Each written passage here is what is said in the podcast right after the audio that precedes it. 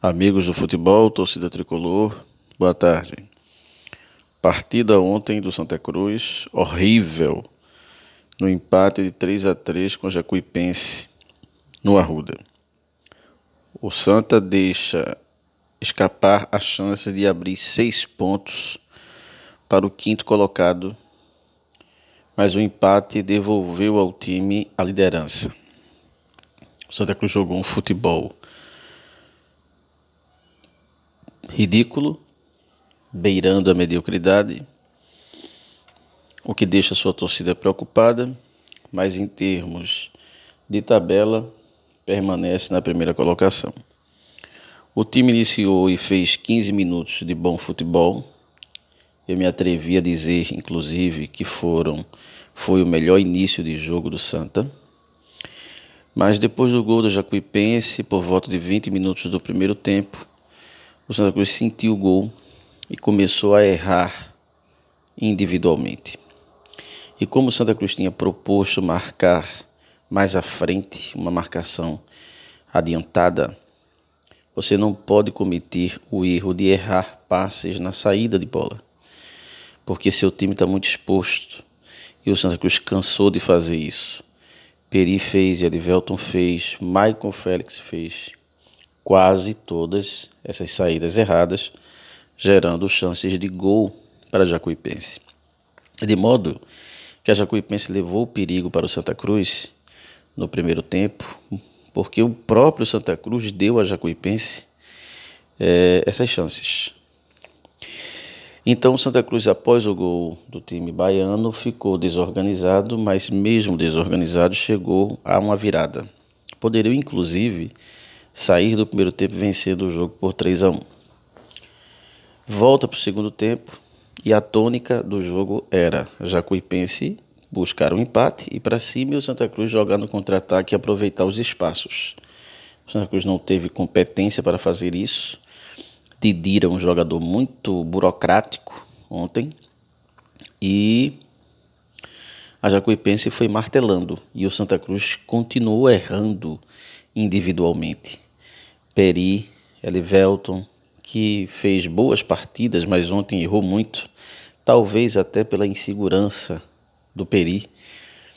E aí a Jacuipense chega a um empate num gol que não foi só uma falha de marcação individual, aí foi o sistema todo que errou. E o terceiro gol foi um gol em que o Jacuipense veio no contra-ataque, Santa Cruz estava todo exposto. Então, o Santa Cruz precisa, e o treinador Martelotti precisa organizar o ataque sem desorganizar a defesa. É certo, lógico, que Martelotti chegou no Santa Cruz coincidentemente do período em que o Santa Cruz perdeu seus principais jogadores, aqueles que possuem mais qualidade. Ontem foi que Paulinho voltou, mas não aguentou o jogo todo. Então, o resultado de ontem deixa no torcedor do Santa Cruz um medo do que pode vir pela frente, pelo péssimo futebol, pela desorganização que se viu ontem.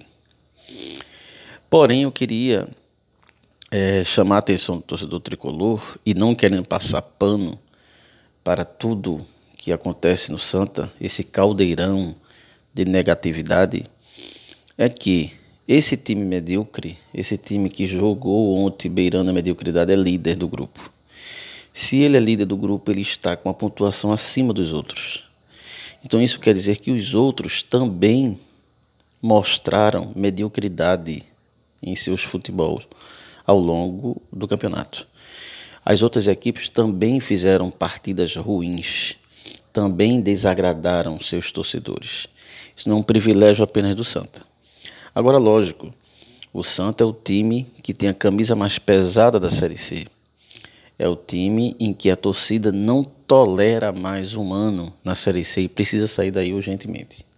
E para sair daí, pelo que a gente viu ontem, precisa de muita coisa.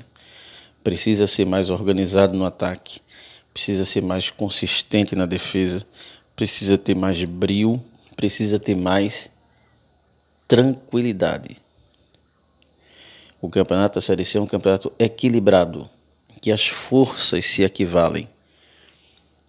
Agora, o time do Santa Cruz, uma cobrança que tem, não pode ser um time desesperado, porque o desespero leva ao erro e o erro não vai trazer a classificação nem o acesso. Continue todos com a resenha Santa Meu Eterno Amor, na liderança de Léo Silva, escoteiro da Notícias, nossos amigos Arthur Gomes e Sandro Roberto.